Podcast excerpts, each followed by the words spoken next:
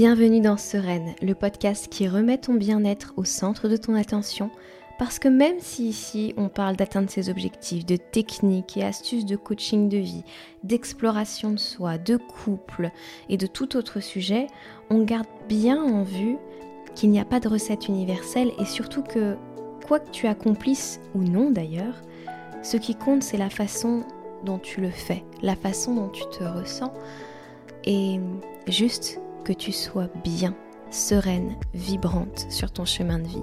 C'est tout ce que je te souhaite. Moi, je m'appelle Laura Cardozo, je suis coach de vie et j'ai un grand plaisir à t'accompagner sur ce chemin vibrant grâce à ce podcast, mais aussi grâce à mes services de coaching. Tu pourras aussi me retrouver sur YouTube si tu as envie d'en savoir encore plus. Et j'ai très grand plaisir à me retrouver avec toi pour parler de ces sujets. C'est enfin la reprise en ce mois de décembre. Je suis un petit peu en retard pour vous poster cet épisode, mais euh, ma foi, comme on dit, je fais comme je peux. Euh, je viens de terminer l'installation de mon micro dans un semblant de nouveau bureau. Pour ceux qui me suivent, j'ai passé tout le mois dernier euh, dans des travaux pour préparer euh, ma nouvelle maison. Et maintenant, je suis à peu près installée, quelques cartons défaits. Donc j'ai le temps de vous parler aujourd'hui. Le sujet qui m'amène, c'est un sujet que je trouve assez personnel et j'espère que à travers les mots que je vais vous partager aujourd'hui, certaines personnes vont pouvoir se lancer comme moi euh, dans un auto-coaching ou dans un coaching avec quelqu'un parce que voilà, j'ai remarqué avec ces travaux que j'avais quand même la pensée de... J'avais plusieurs pensées obsessionnelles, on va dire.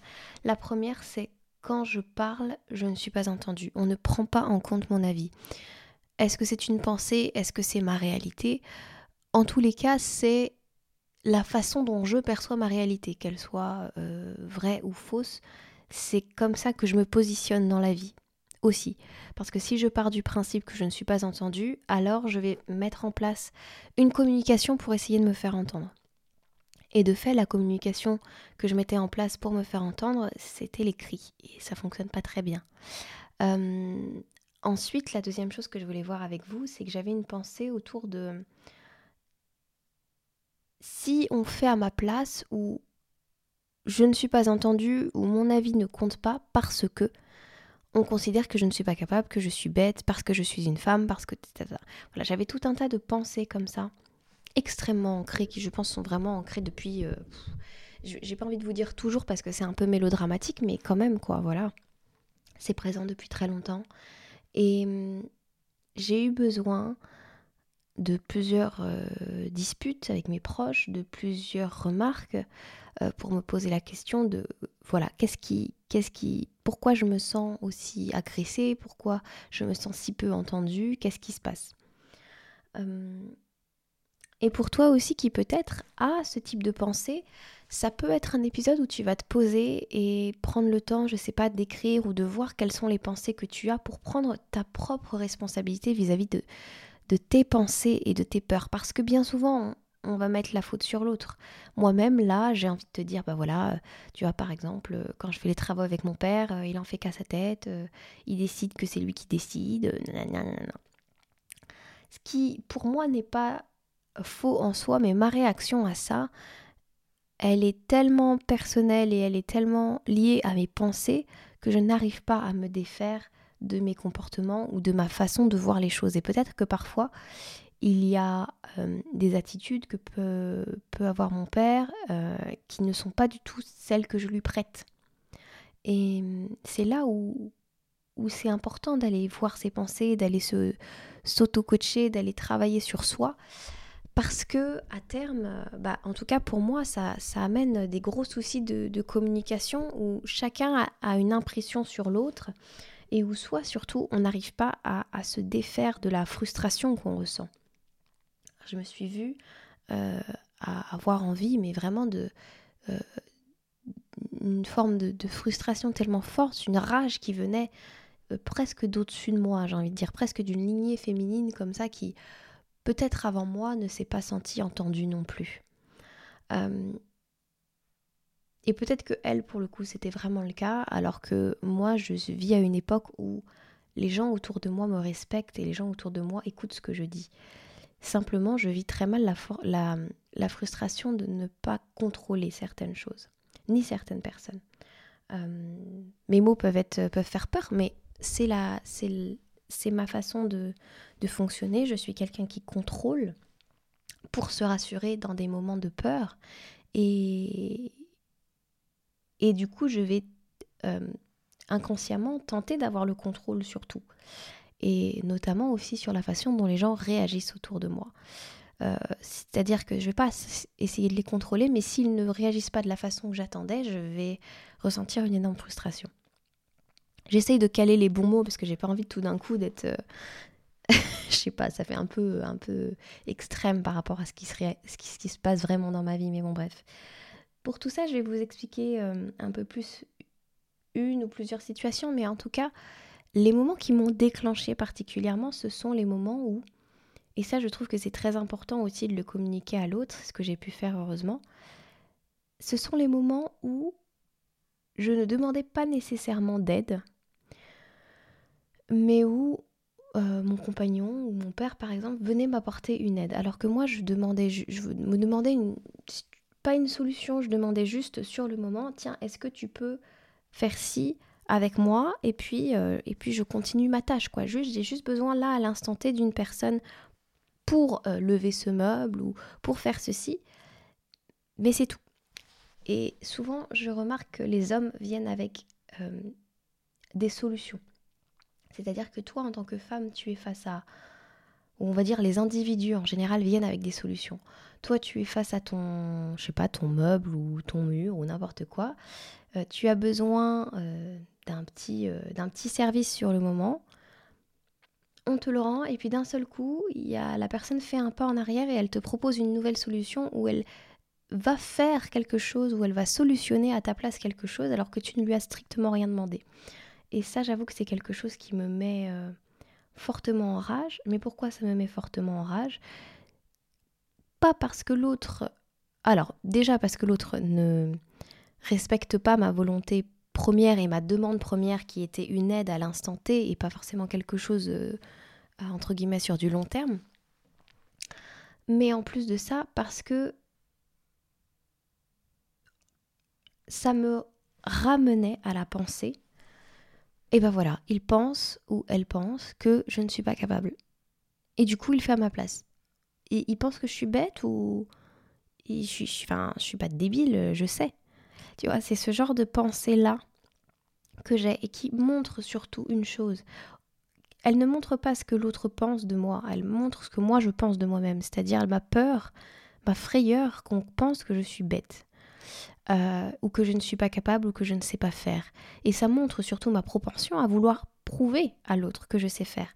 Donc à refuser son aide ou à, à, à, refuser la moindre remarque, à être irritable sur la moindre remarque ou sur le moindre fait pointé du doigt. Et c'est là que le coaching devient intéressant parce que une fois que j'ai remarqué ça, qu'est-ce que je fais? Eh bien, je me souviens que ce que j'interprète de l'autre n'est qu'une interprétation de mes propres pensées. Ce n'est qu'une projection de mes propres pensées. En fait, quand je prête à l'autre la pensée de il croit que je suis bête, c'est je pense que les autres pensent que je suis bête. Ou je pense que je suis bête. Je pense qu'on me croit bête.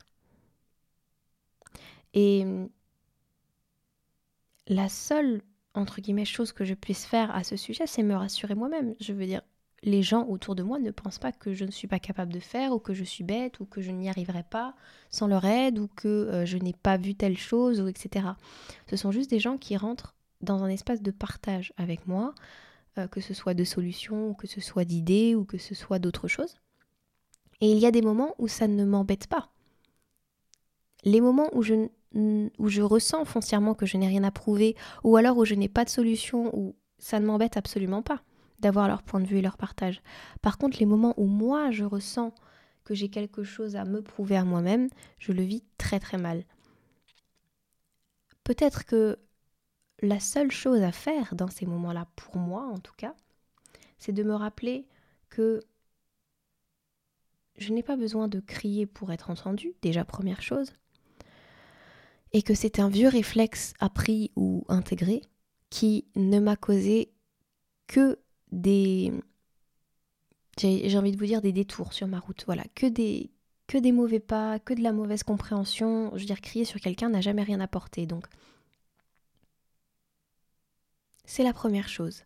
La deuxième, c'est que je n'ai rien à me prouver à moi-même non plus.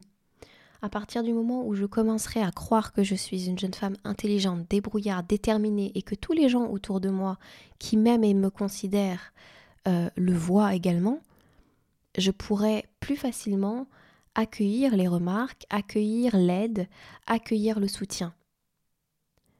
Le fait est que c'est moi aujourd'hui que je condamne en ne traitant pas à l'intérieur de moi ces espaces souffrants, ces espaces qui pensent que. Et comment on le fait concrètement ça tous les jours en se souvenant que les gens qui sont autour de nous finalement, en tout cas quand c'est en tout cas moi là actuellement c'est mon cercle très proche qui gravite autour de moi donc euh, et avec lequel je rencontre ces soucis là donc j'ai juste à me souvenir que ces gens là évidemment me considèrent évidemment me trouvent intelligente évidemment euh, me trouvent euh, déterminée courageuse tout ce que j'ai envie qu'on croit de moi-même. Mais est-ce que moi-même je le crois de moi? C'est à moi finalement de me revaloriser moi-même à mon propre regard et pas aux yeux des autres. Parce que si je tiens tant à être vue d'une certaine façon aux yeux des autres, c'est parce que moi-même j'ai du mal à croire que je le suis. Euh, ce qui est très intéressant dans les intentions que vous allez pouvoir vous poser en cette fin d'année, en cet instant un peu de bilan, et où vous préparez l'année prochaine en 2024, c'est que l'adjectif que vous allez choisir pour vous décrire ou pour décrire la future vous, Peut-être que vous avez envie de vous considérer plus audacieuse, peut-être que vous avez envie de vous considérer plus confiante, peut-être que vous avez envie d'être plus euh, positive, plus déterminée, bref, quel que soit. Bien souvent, ce sont des choses que nous avons déjà en nous et que nous ne voyons pas. Nous avons déjà soit ce qu'il faut en nous pour le devenir, pleinement et entièrement, soit nous le sommes déjà et nous espérons nous prouver à nous-mêmes que nous le sommes. Donc l'exercice que vous pouvez faire peut-être après, après avoir fait tout ce travail intérieur d'aller décortiquer pour vous-même, comme je l'ai fait pour moi, ce que vous croyez, et là où ça blesse à l'intérieur, c'est de commencer à réécrire votre propre histoire. À réécrire votre propre histoire sous le prisme de tiens, cette fois-ci, je n'essaye pas de voir les événements comme j'ai quelque chose à me prouver, j'essaye juste de voir là où j'ai été intelligente, déterminée, courageuse, pour moi. Voilà, ce sont les choses que j'ai souvent envie de prouver, c'est que je suis intelligente et que je vois loin et que j'ai raison. Bon, ça c'est... Avoir raison, c'est... Dans les disputes, avoir raison, c'est... C'est pur ego c'est pur ego et ça nous éloigne de l'autre. Mais peut-être qu'on aura le temps de faire un épisode complet une prochaine fois à ce sujet. Prenez le temps de réécrire votre histoire en tout cas. Prenez le temps de vous offrir un, un espace pour à nouveau croire en vous. Peut-être que c'est juste ce que vous pouvez voir grandir en cette fin d'année. On va se rapprocher petit à petit du sabbat de Yule et c'est un moment où on va célébrer le retour de la lumière, de la chaleur petit à petit. Euh,